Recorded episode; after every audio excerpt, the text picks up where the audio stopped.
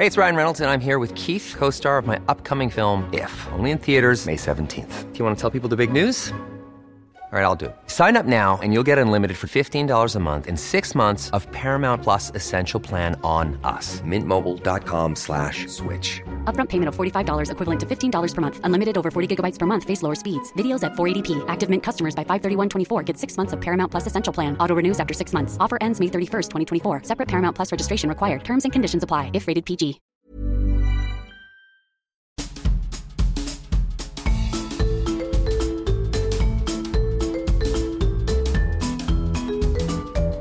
Vous écoutez le podcast de So Sweet Planet. Je suis Anne Greff et je vous propose des rencontres autour des thèmes des droits humains, de la culture et de l'environnement. Bienvenue dans la deuxième partie de cette interview de Macan Fofana pour parler de son livre La banlieue du Turfu. Une interview réalisée masquée. Sur cette même page, tu reprends d'ailleurs les mots de Nietzsche et tu écris Lorsque le roi est esclave, mu par le ressentiment, il réagit par la vengeance. Tu dis Nous considérons que l'individu fort est celui qui réagit promptement. Or, celui qui est fort ne cherche pas à se venger, mais à penser. Mm. Il distingue précisément action et réaction, Mm. puissance et vengeance. Mm. L'esprit quartier se dresse toujours contre quelque chose. Il est exemplaire de ce ressentiment. La souffrance en banlieue produit une manière énervée de penser et d'être au monde. Mm. J'aime beaucoup cette dernière Ouais. phrase qui est très limpide aussi. hein. Une manière énervée de penser et d'être au monde. J'essaye d'être un philosophe du quartier. Ah, ça veut dire qu'il pense le monde à partir de son quartier. Et c'est pour montrer que on s'en fout d'Hollywood. Enfin, je m'en fous de, Miami, je m'en fous de... Je suis sur un territoire quelconque. Moi, c'est le quartier et la culture quartier. Et je peux penser le monde à partir de cet espace-là. Donc, j'essaie de faire des liens entre le vocabulaire philosophique et le, vocabulaire quartier. Et en fait, on s'est habitué, à réagir.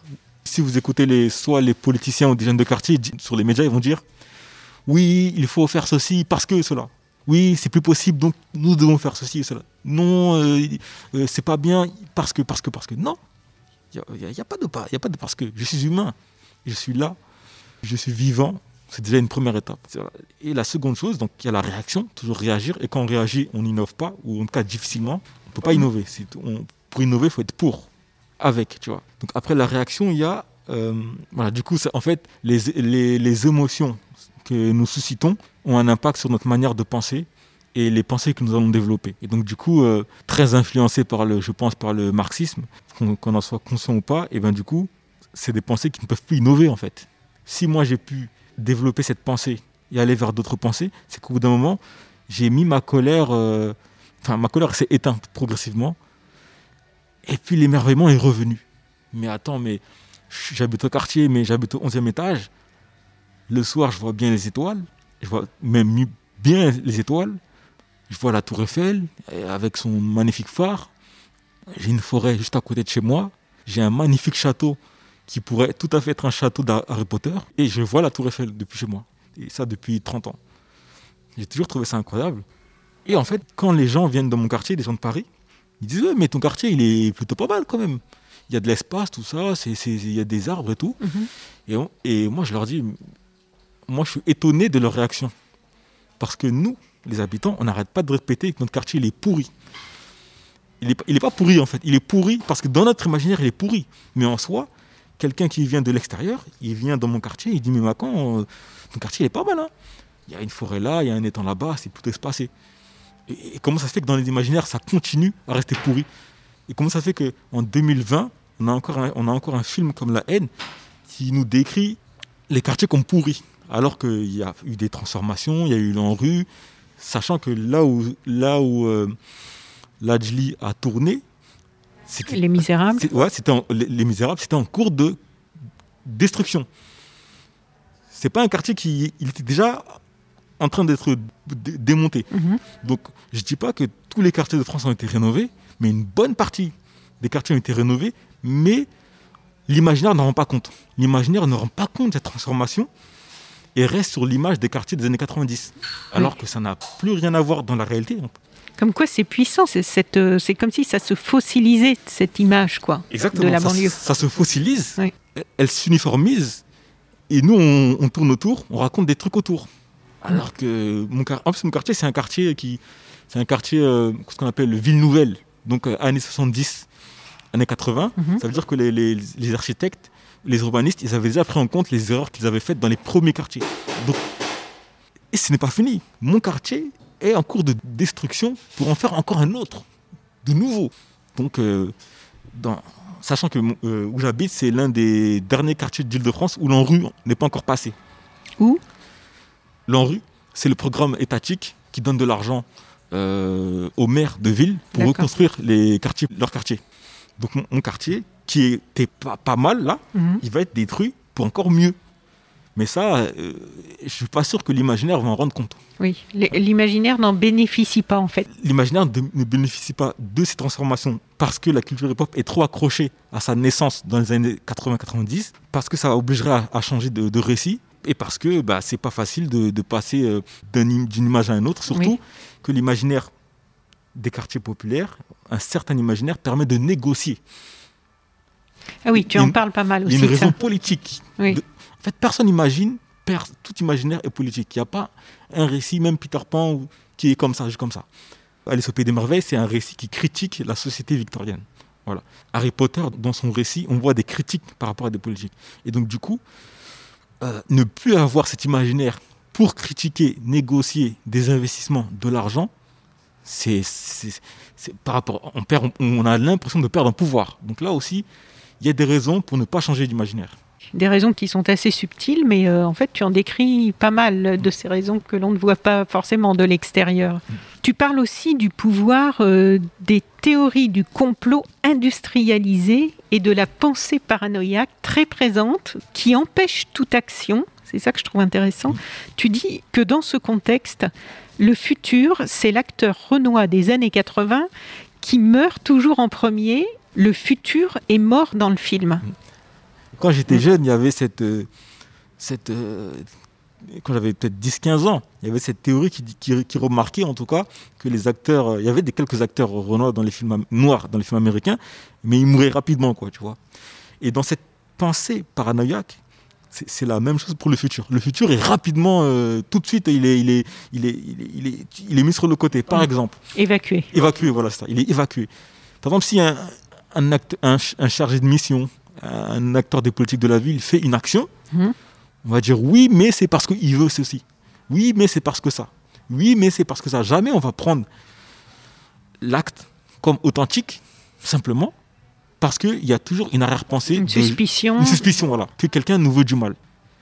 Ça, c'est pour le- le- l'exemple du- de, de l'acte politique. Il est toujours mal, toujours bizarre, il y a quelque chose qui ne va pas. L'autre, c'est quoi? C'est la banlieue, c'est tellement nul. Ça ressemble à Gotham City ou je sais pas quoi d'autre comme film noir Mhm. que le futur n'est jamais convoqué. Tapez sur le Google banlieue et futur, vous allez voir pratiquement que mes, que mes, que mes travaux. C'est parce que la banlieue est opposée au rêve. C'est un oxymore. Banlieue rêve, c'est un oxymore. Banlieue est problématique, oui, d'accord. Mais banlieue et futur, non, pas d'accord. Banlieue et rêve, non, pas d'accord. Donc du coup, cherchez une œuvre. Cherchez une œuvre. Je vous mets au défi, cherchez une œuvre dans laquelle quelqu'un parle de banlieue du, du- futur. Banlieue du turfu. Ça, j'ai pas trouvé. Je l'ai pas trouvé sur Internet. Je l'ai pas trouvé chez un, chez un créateur, un artiste. Ça a été un effort de conception. J'ai dû réfléchir pour arriver à cette conclusion finalement assez simple qu'un futur, des futurs, une banlieue futuriste, dites-le comme vous voulez, des futurs désirables, peuvent advenir dans cet espace. Et ça, c'est pareil pour l'Afrique. C'est pareil pour l'Afrique, c'est pareil pour certaines villes de province.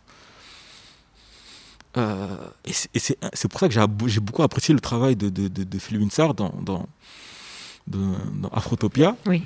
Mais pour revenir au sujet, c'est voilà, une pensée paranoïaque qui évacue tout de suite euh, les futurs possibles, désirables, et dès que quelqu'un essaie de mettre en place une action, tout de suite, elle est, elle est ouais, non, c'est pas, c'est pas bien.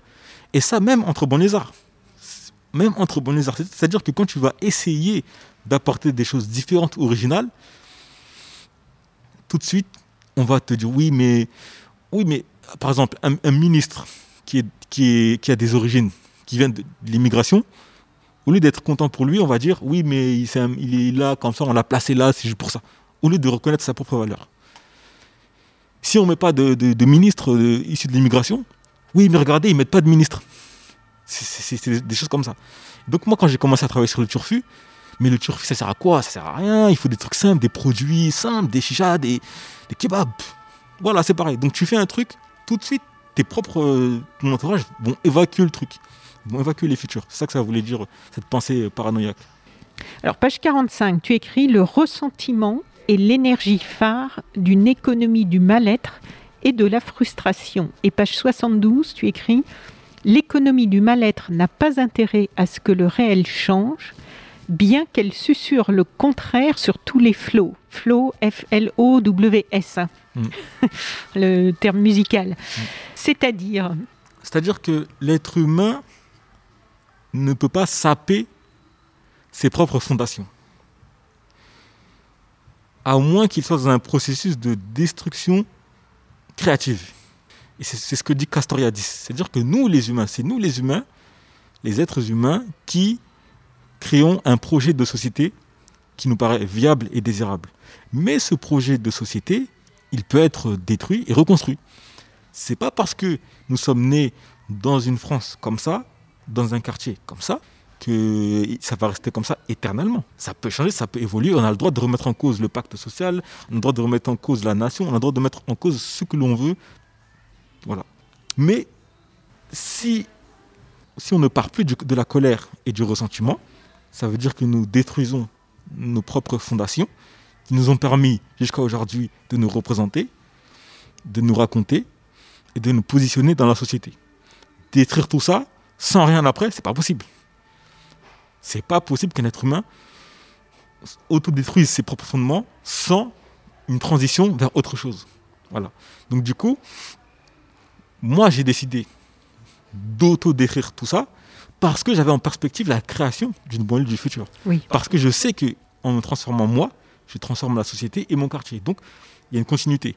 Mais s'il n'y a pas ces alternatives de société, société, société possible, futur désirable, on ne peut pas, en tant qu'être humain, saper ses propres fondements et perdre le sens. Voilà. Mais par contre, si on ne veut pas saper, rentrer dans un processus de destruction, reconstruction, dans lequel le quartier est considéré comme une utopie des années 1950, qui n'est pas définitive, mais que nous pouvons réorganiser, mhm. si on n'a pas cette, perspective-là, il n'y a pas intérêt à changer de discours, sachant que dans ce discours, ce discours nous permet de négocier avec la France, d'obtenir des investissements, d'obtenir des aides, d'obtenir le RSA, de rester en fait euh, en sécurité. Donc moi je comprends qu'on n'ait pas envie de vouloir euh, prendre le risque de perdre tous ces avantages. Dans le deuxième chapitre, tu nous offres une leçon d'histoire euh, passionnante sur l'évolution des quartiers. Est-ce que tu peux nous en faire un petit résumé, nous, expliquer euh, peut-être ce qui t'a surpris dans cette évolution? Parce que tu reprends l'histoire et c'est vraiment intéressant de l'histoire euh, architecturale aussi. Bah, ça fait le lien avec ce que je, je disais juste avant. Ce qui m'a le plus surpris, c'est que les premiers quartiers populaires étaient le futur de la modernité. Ah, ça, je trouve ça incroyable. Ça n'a rien à voir avec ce qu'on se raconte aujourd'hui. Les premiers habitants des quartiers populaires, c'était même pas forcément des, des, des, Français de classe moyenne. À travers la construction des quartiers populaires, on avait accès à l'eau, à l'ascenseur, à la propreté, à l'hygiène. C'était futuriste. Chauffage. Chauffage, exactement. C'était futuriste et c'était le fruit d'une réflexion de, issue de l'école du Bauhaus. Euh, voilà, l'école du Bauhaus qui a révolutionné l'architecture, euh, qui est à l'origine de l'architecture moderne, on va dire. Donc, les premières personnes qui ont eu accès au quartier, il faut se le dire, avaient accès au futur de l'époque. Donc, les quartiers populaires sont des futurs du passé. C'est la première chose qui m'a qui m'a bouche bée et que je trouve intéressant de, de rappeler. Oui, j'ai trouvé ça intéressant à lire aussi, parce que moi je ne je connaissais pas ça. Voilà, donc c'est une perspective. Euh, ah bon, après, c'est moi qui le dis comme ça. Oui, oui. Vous pouvez le, vous pouvez le retrouver dans. Vous allez retrouver cette, histoire-là, mais pas avec cette analyse-là. Hum. Voilà. La deuxième chose, c'est en 1981, euh, je crois c'est à, Lyon, ou proche de Lyon, il y a euh, un, conflit entre des policiers et des jeunes qui, font, qui, ont peut-être, je crois, volé des voitures et ensuite les ont brûlées. En 1980, c'est aussi un, peu en image en 1984. En 1980, la scène imaginaire, l'esthétique quartier s'oppose. Avant 1981, l'imaginaire quartier était autre. Après 1980, ce moment il devient presque archaïque. Il s'inscrit, il choque la France. Et surtout, les jeunes de quartier voient que ça marche. Ah, t'as vu ce que, nous, avons fait là? C'est passé à la télé, t'as vu? La France nous écoute. La France nous regarde. Ce qui est, ce qui, ce qui est peut s'entendre, et ce qui est même peut-être bien même, je dirais. Tu vois, la France nous regarde, nous entend. On s'est montré. Et depuis, on est resté sur ça. C'est ce que la haine illustre. C'est ce que Les Misérables illustrent. Bien sûr, il y a eu d'autres productions cinématographiques avec des visions plus poétiques ou des visions différentes. Mhm. Mais l'imaginaire le plus retenu, le plus apprécié, ce ne sont pas ces films alternatifs, on va dire, ce sont La haine et les Misérables, qui fait le lien avec cette date de 1981, qui il faut montrer aux gens qu'en fait l'imaginaire c'est pas le réel, c'est pas, euh, enfin comment dire, c'était pas éternel, voilà. C'est bien de montrer qu'il y avait un avant et un après, et donc impossible après après. Voilà, parce que nous, ça nous paraît naturel. Le quartier, c'est comme ça, cette image-là. Non, elle a commencé quelque part et elle va finir quelque part. Et j'espère que la bonne du Turfu va mettre fin à cette image-là pour aller vers d'autres choses. Ces, images que nous avons intériorisées, moi, habitant, comme toi, vous, non-habitants, parce que je le précise, l'imaginaire des quartiers populaires ne se fait pas uniquement à partir de l'image des habitants, mais de toute la France. Oui, qui renvoie cette image en permanence. Voilà, nous Français, mm. comme une roue, comme un rayon, nous construisons l'imaginaire des quartiers. Qu'on soit de banlieue ou pas, on récite, on parle, on raconte donc. Ces imaginaires-là circulent et nous Français, nous construisons ensemble, habitants ou pas, provinciaux ou pas, à cette inflation de cet imaginaire. Voilà. Voilà page 78, tu écris Après avoir tenté d'esquisser le mouvement de l'utopie vers la dystopie quotidienne, symptôme d'une crise de sens, de la perte de confiance dans le projet des grands ensembles, mm. marquant le déclin de l'idéal républicain, mm. voyant donc la suite du mouvement, comment par sédimentation ces couches d'imaginaire deviennent le réel, la réalité banlieue. Ce qui fut une construction politique, médiatique, sociologique et culturelle est devenu une essence, un fait naturel, une donnée élémentaire et a fini par fabriquer un imaginaire indépassable.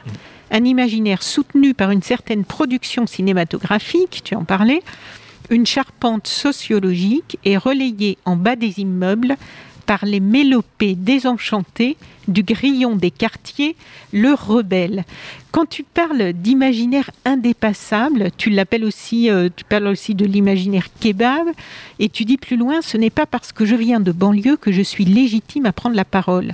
Je peux débiter maintes sottises. Par de nombreux documentaires, chansons, films, les habitants eux-mêmes produisent des clichés et plus loin, tu conclus ce paragraphe en écrivant Nous ne pouvons pas passer notre temps à déconstruire toutes les images qui envahissent notre quotidien, mmh. mais plutôt que de nous identifier et nous mirer dans le miroir tendu par les puissants, les sachants et les industries dominantes, nous pouvons cependant en jouer et les dépasser. C'est ce que nous pratiquons lors de nos ateliers de créativité. Mm. Alors, la mise en pratique concrètement de tout ça, qu'est-ce que, comment se passent ces ateliers de mm. créativité? Qu'est-ce qui s'y passe? Ça, part du constat que euh, j'entends tout le temps, euh, y a, y a une, ouais, ils ont une mauvaise image de nous, VS, VS, nous on a une bonne image, ou VS, il y a la bonne image des quartiers contre la mauvaise image des quartiers. Ce n'est pas la question. N'espérez pas qu'un jour, les clichés n'existent plus. Enfin, ça, c'est, ça, c'est une illusion incroyable. Mais ça, pas seulement pour euh, les quartiers. Dans un, genre, littéraire, il y a des clichés. Aussi, dans, dans le cinéma de science-fiction, il y a des clichés. Il y a des clichés tout le temps, partout, parce que l'être humain, il a des biais cognitifs. Et dans ces biais-là, il ne peut pas à chaque fois remasteriser euh, tout ce qu'il voit, enfin, euh, tout ce qu'il entend. Voilà. en plus, c'est moi je pense, c'est attendre trop des autres plutôt que de, travailler sur soi. Donc, ce qu'on fait dans les ateliers de créativité, on part de ce que peut être la banlieue aujourd'hui. chacun met ses images, ses représentations.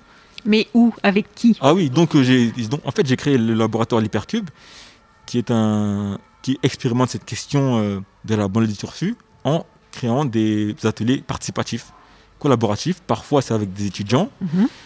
euh, parfois c'est avec des amis, des proches. Bref, c'est ouvert au public. Donc là dernièrement j'ai fait des j'ai fait quatre ateliers à partir à partir d'un jeu vidéo Fortnite dans lequel, à chaque atelier, atelier, il y avait un thème. Par exemple, le premier, c'était euh, Et si la banlieue était la nouvelle Mars? euh, Le deuxième atelier, c'était la banlieue symbiotique. Le troisième atelier, c'était euh, la démocratie à la chicha. Et quatrième atelier, c'était la banlieue dans un film de science-fiction.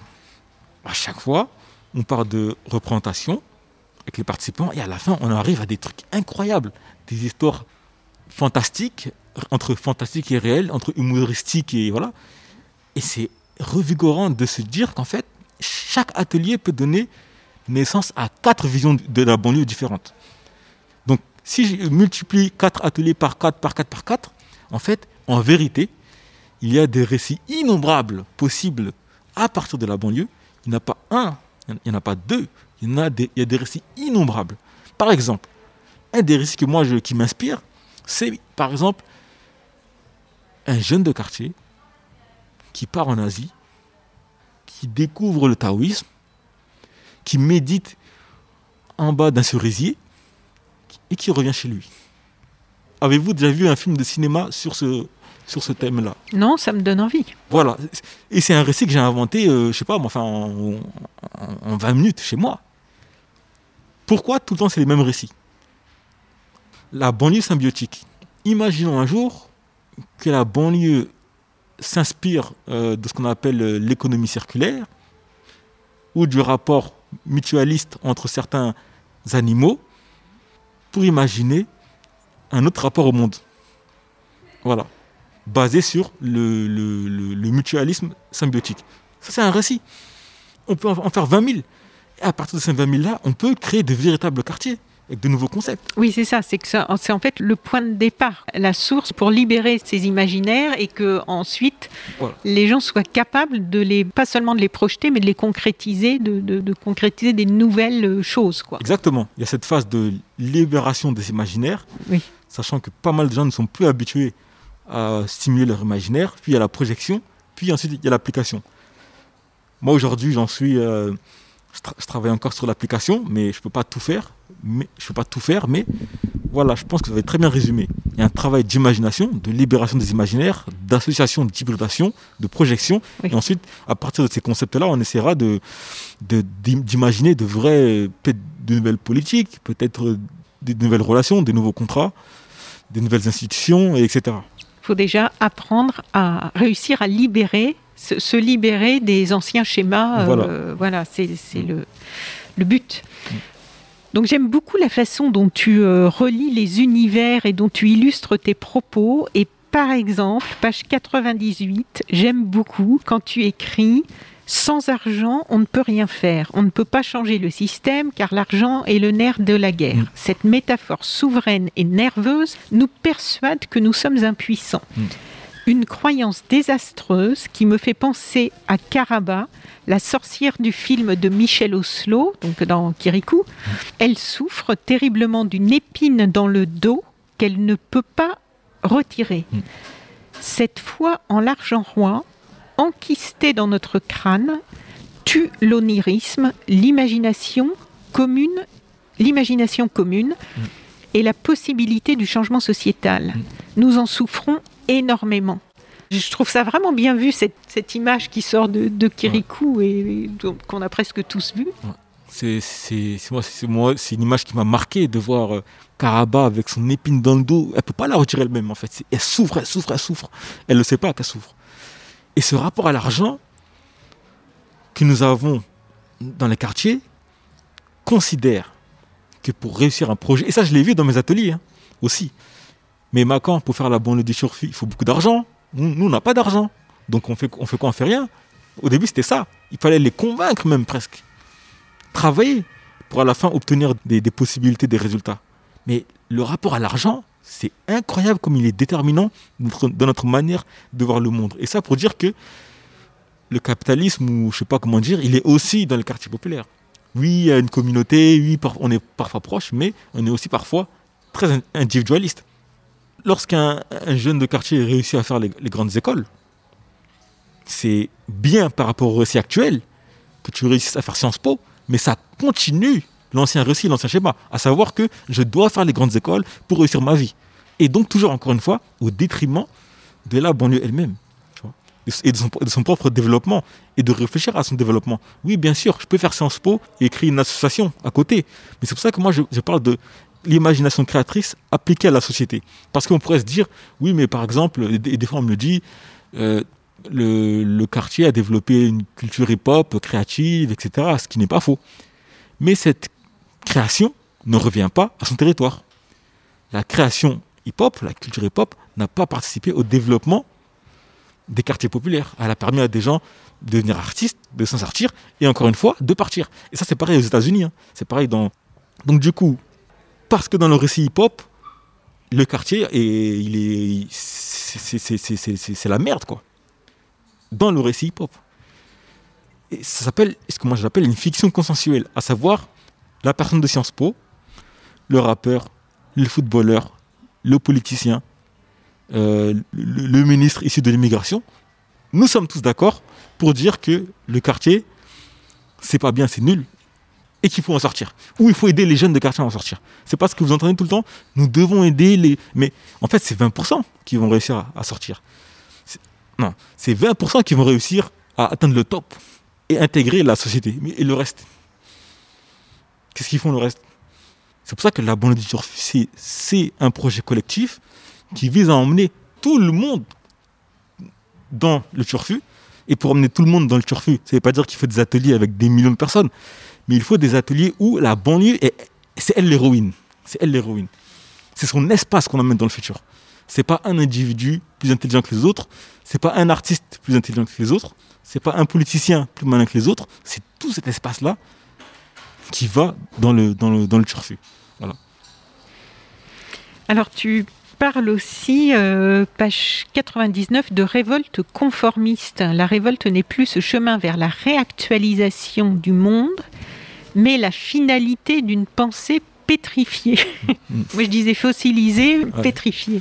Une pensée pétrifiée, bon, on en a déjà euh, mm. pas mal parlé, mais euh, le fait que la révolte n'est plus ce chemin vers la réactualisation du monde, ça illustre bien aussi ce que tu as déjà dit par mm. rapport au fait que ce n'est pas d'être toujours en train de penser contre ou, de guerroyer mm. qui va faire émerger mm. euh, quelque chose de plus réjouissant, de plus épanouissant. Alors tu dis que la critique des élites est un autre exemple d'idée authentique. Ça c'est un peu sur le même, la même idée aussi. Hein. Elle fait vrai, elle est un pilier du discours quartier et même un mur porteur. Mm. Il suffirait de l'éliminer pour que s'effondre ce sous-œuvre. Et plus loin, tu dis, feignant la rébellion et l'indépendance, cet esprit du contre marque en réalité une dépendance intellectuelle aux politiques. Mm. Ça, c'est ce que tu nous as aussi euh, déjà un petit peu euh, raconté. Mm. C'est aussi, aussi en lien avec l'altérité. Il faut faire très attention à l'altérité avec laquelle vous vous construisez. Donc, à force, en fait, de critiquer le diable, fatalement on devient le diable. en tout cas, on, se transforme en monstre en fait. Donc à force de voir dans le bourgeois, le politicien, la France, euh, en tout cas les mauvais côtés, on devient soi-même les mauvais côtés. alors ça c'est page 108. Mon travail a débuté dans le cadre de mon mémoire sur une question précise, la conception du futur dans les quartiers populaires. Ensuite, pour des raisons méthodologiques, j'ai choisi de me focaliser sur la difficulté la plus redoutable, le mythe selon lequel le succès ne vient qu'à condition de sortir du quartier. C'est un mythe écrasant, tu en as parlé tout à l'heure, qui se construit dans une histoire précise avant de s'intensifier dans l'imaginaire social. L'objectif est de caractériser les imaginaires dominants et leurs tensions et par la suite de cartographier des possibilités explorer. Mm. Et tu parles donc de la difficulté à imaginer des futurs inattendu. Mm. Cette cartographie de possibilités euh, peu explorées, est-ce que tu as pu la, la réaliser? Est-ce que tu... Là, tu as parlé des ateliers Mm. où il y a des choses qui émergent. Est-ce qu'il y a déjà des choses qui sont en voie de concrétisation? Est-ce que de ces ateliers, il y a des personnes qui sont en train de mettre en place des choses euh, au niveau de la société? Déjà, je voudrais dire qu'en fait, les imaginaires, c'est un, c'est un terme piège. Quand tu parles d'imaginaire et que tu classifies les imaginaires dominants, il y a toujours quelqu'un pour me dire Oui, mais j'ai écouté tel rappeur qui fait telle référence. Euh, di- différenciante. Oui, mais je connais une, artiste là-bas qui travaille sur. En fait, je ne vais, pas- faire la liste de tous les imaginaires alternatifs en lien avec les quartiers ou pas. Ça, c'est votre travail en fait. Moi, mon travail, c'est, en tout cas, dans le cadre d'un atelier, par exemple, tu- mets en avant ces blocages, tu en parles, tu les explicites. Ensuite, on met sur la table nos représentations. Et ensuite, collaborativement, on amène d'autres imaginaires. Voilà.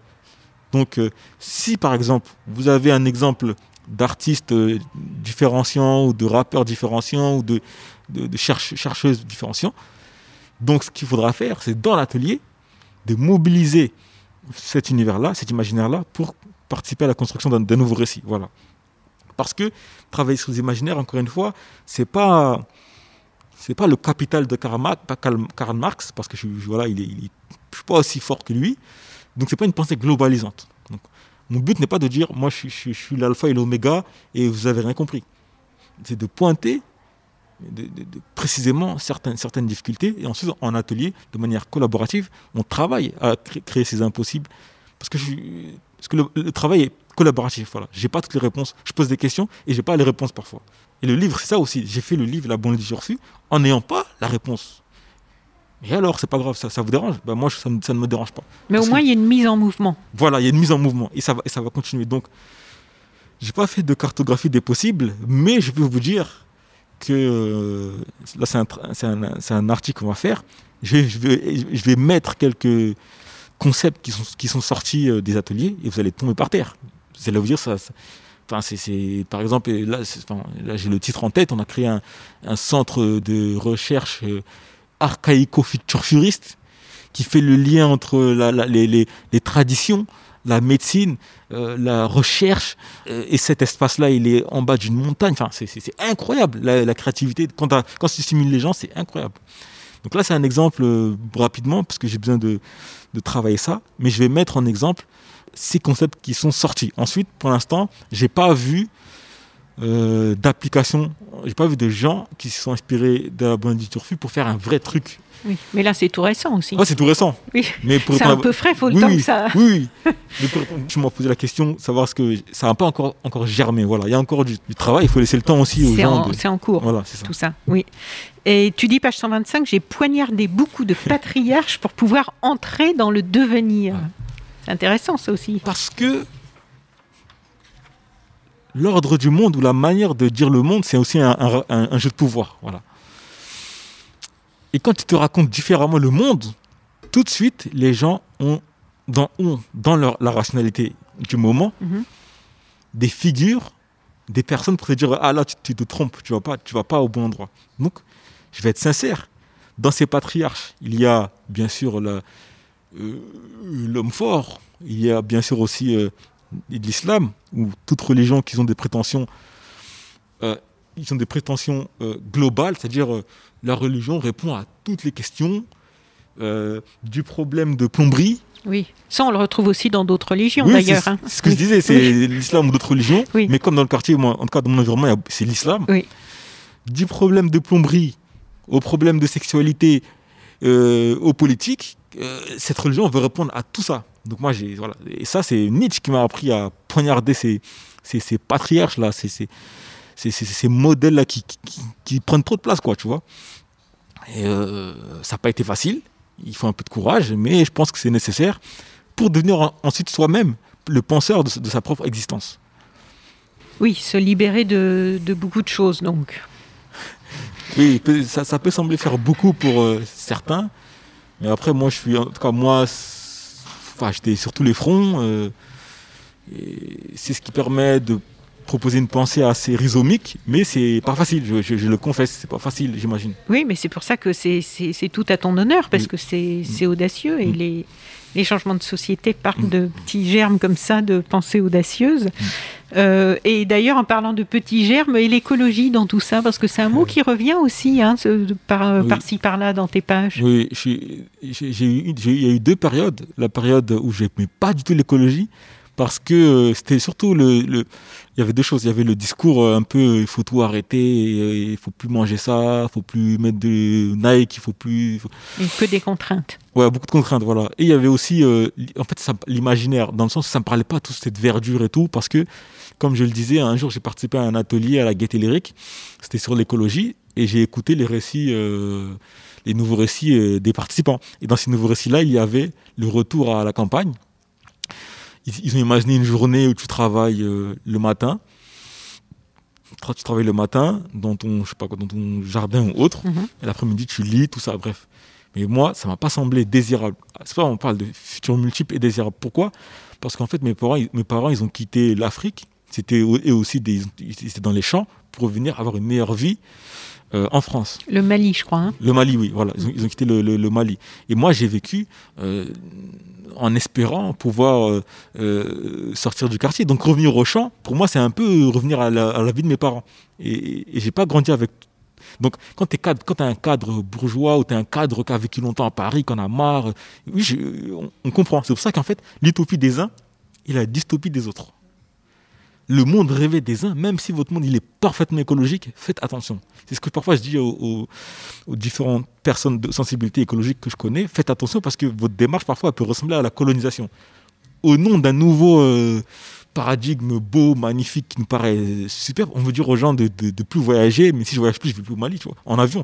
C'est compliqué en fait, c'est compliqué. Donc, et moi, pareil, pareil, ma manière de penser la bonne littérature, ça peut ne pas correspondre à des banlieusards eux-mêmes, à des écolos, à, plein de gens. Donc du coup, et, pour, et donc il faut toujours penser ce que moi j'appelle les, des, utopies relationnelles. L'utopie devient l'enfer quand elle, quand, elle se, quand elle devient close, tu vois.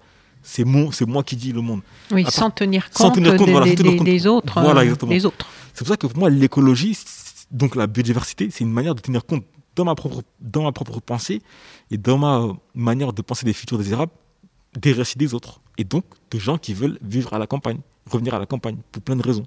Et après, j'ai, et donc du coup, un jour, j'ai rencontré une euh, femme euh, dirigeante associative qui travaille, euh, qui a créé une équipe de football pour migrants et qui milite autour de, du, football et de, l'écologie. Et un jour, je lui ai dit, tes maillots là, tu, tu, vas les faire floquer chez Nike. On dit quoi? Mais jamais de la vie. C'est jamais de la vie je travaillerai avec Nike. Et sur le coup, ça m'a ça m'a surpris parce qu'en en fait, si elle avait posé la question aux, migrants, ils auraient dit je veux, je veux, du Nike. Mais elle, par rapport à son monde et tout, elle voulait pas de Nike. Et je dis attends, je vais pas m'enfermer, je vais aller poser la question à d'autres. Mhm. Donc je suis parti là, poser la question à d'autres personnes de sensibilité écologique que je connaissais. Je leur dis écoutez, j'ai rencontré une fille, on a eu un débat, un débat, ça s'est bien passé, hein, on a eu un débat. Elle m'a dit Nike, c'est pour, enfin, c'est pas bien l'écologie et tout.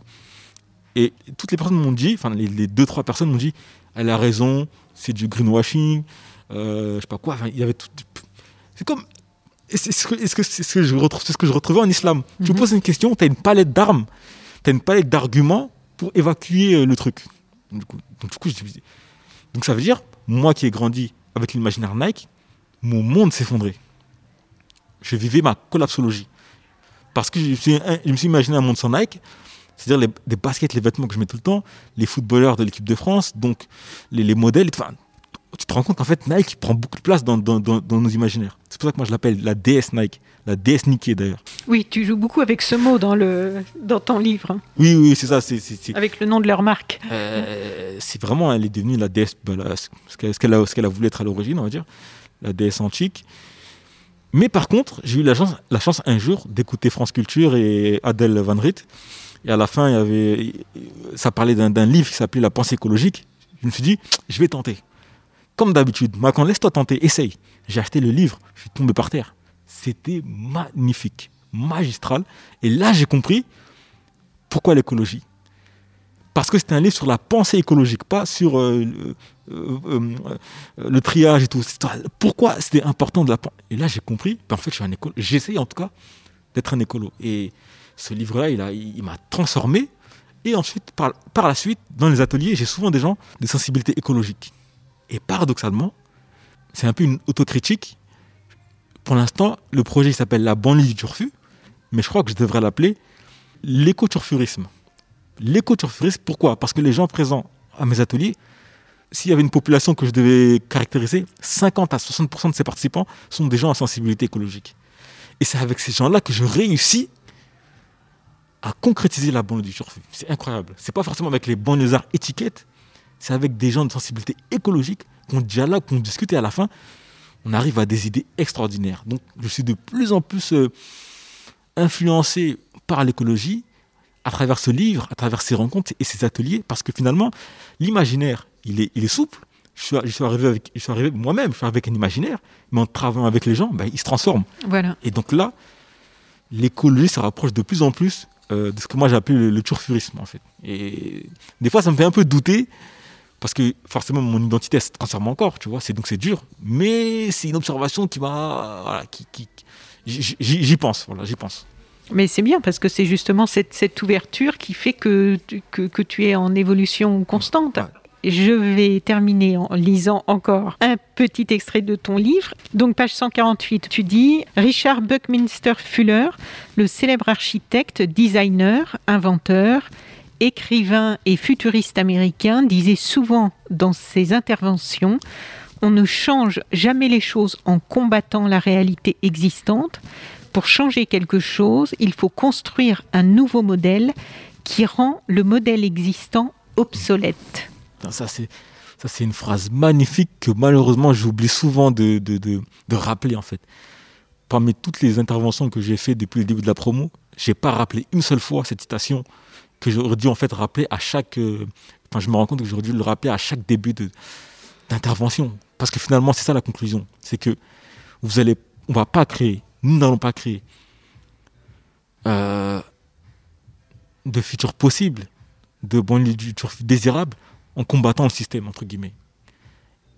Et ça, c'est en proposant un nouveau modèle euh, de quartier populaire, en fait. Ou peut-être peut même pas de quartier populaire, mais d'autres choses. Tu vois mais dans tous les cas, si toute notre énergie, comme je le disais, toute notre imagination, toute notre puissance, on, arrête de, se penser contre, on la reverse dans l'imagination d'un autre modèle, ah, je ne pense pas qu'il y, aura trop de difficultés ensemble, collectivement, à imaginer, à imaginer ces, ces banlieues du surtout, parce qu'elles sont plusieurs. Dans, dans tous les cas, vraiment, comme je le dis, on peut être porteur de ces utopies-là, en fait. On est dans un quartier, ben, on peut être maintenant les nouveaux architectes, en fait. Les, nouveaux urbanistes, en tout cas. Les, les, nouveaux imaginateurs, en fait. C'est à nous de reprendre le flambeau, de dire, bon, ça, ça n'a pas trop, ça n'a pas trop marché. Les politiques publiques, ça ne marche pas trop. Enfin, faites toute votre liste de ce qui ne marche pas, mhm. pour ensuite créer un nouveau modèle, sans, être, sans avoir le diplôme d'architecte, sans avoir le diplôme d'urbanisme, on n'a besoin de aucune légitimité, sauf de se lever, d'imaginer et de dire voilà, regardez, ça, c'est meilleur. Et quand on présente ce, meilleur-là, on peut collaborer avec l'État. Mais on n'attend pas de l'État. Il faut, être clair. Quand on va imaginer cette alternative-là, c'est pas à l'État de dire je ne remets pas une copie. Tenez, l'État, on a imaginé la bombe du turfu. Qu'est-ce que vous en pensez? Non. Encore une fois, ça va être à nous de faire en sorte que de manière autonome, on s'organise pour qu'elle advienne. Bien sûr, ça demande une énergie colossale, mais entre guillemets, je dirais, il n'y a pas d'alternative au fait que nous devons proposer des alternatives. Voilà, mais d'ailleurs, si je, je reviens à ce que tu disais avant, quand j'interviewe des personnes dans l'écologie, en général, ça, on arrive à la même conclusion. Ah, c'est vraiment super, en tout cas, c'est ce que je pense également. Et c'est la meilleure des choses que nous pouvons faire pour euh, l'humanité, pour notre, nos environnements, être force de proposition. Et pour moi, c'est comme ça qu'on rentre dans la grande histoire, entre guillemets, qu'on sort de la petite histoire des quartiers, en ayant, étant des humains qui ont proposé des réponses intéressantes à nos plus grands défis. Et pour moi, c'est beaucoup plus intéressant que l'ascension sociale, simplement. Je serais beaucoup plus heureux en, sachant un jour que j'ai participé à la réparation, au développement, à l'avancée de, de, de l'humanité dans quelconque domaine, Si bien sûr, grâce à ça, j'ai accès à ceci ou cela, tant mieux, mais c'est pas la finalité. Vraiment, la finalité, c'est être humain et avoir participé, mourir en ayant vécu 30, 40 ans, 50 ans, 60 ans, mais en ayant participé au développement de, notre humanité, au développement de la Terre. De se dire, j'ai participé à la Terre, quoi, vraiment, quoi. C'est vraiment gratifiant.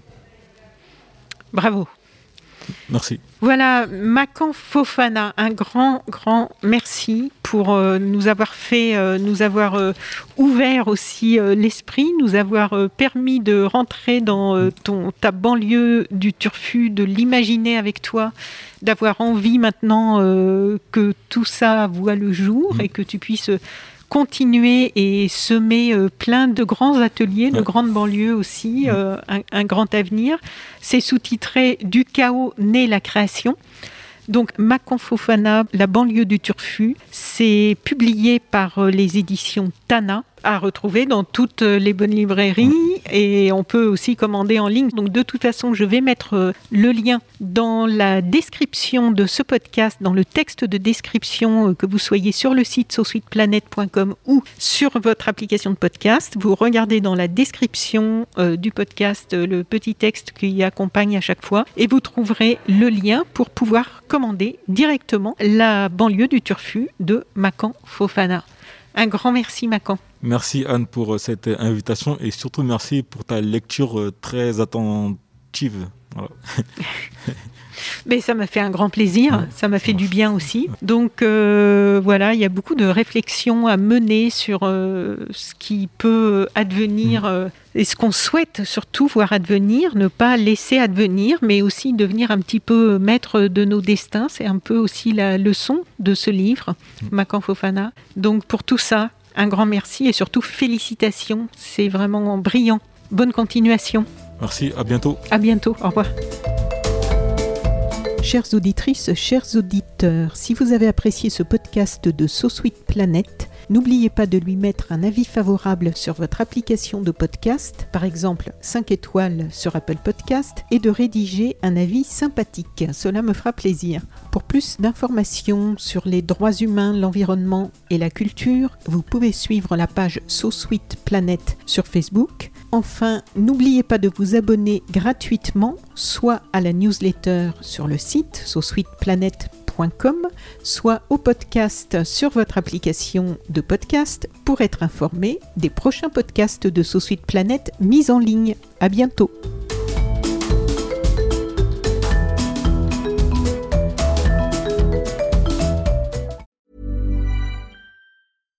When you make decisions for your company, you look for the no-brainers. And if you have a lot of mailing to do, stamps.com is the ultimate no-brainer. It streamlines your processes to make your business more efficient, which makes you less busy.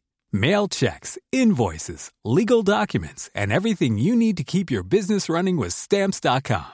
Seamlessly connect with every major marketplace and shopping cart. Schedule package pickups and see your cheapest and fastest shipping options from different carriers. With rates up to 89% off USPS and UPS rates. And with the Stamps.com mobile app you can take care of mailing and shipping wherever you are. Make the same no-brainer decision as over 1 million other businesses with stamps.com. Sign up with code program for a 4-week trial plus free postage and a free digital scale. No long-term commitments or contracts.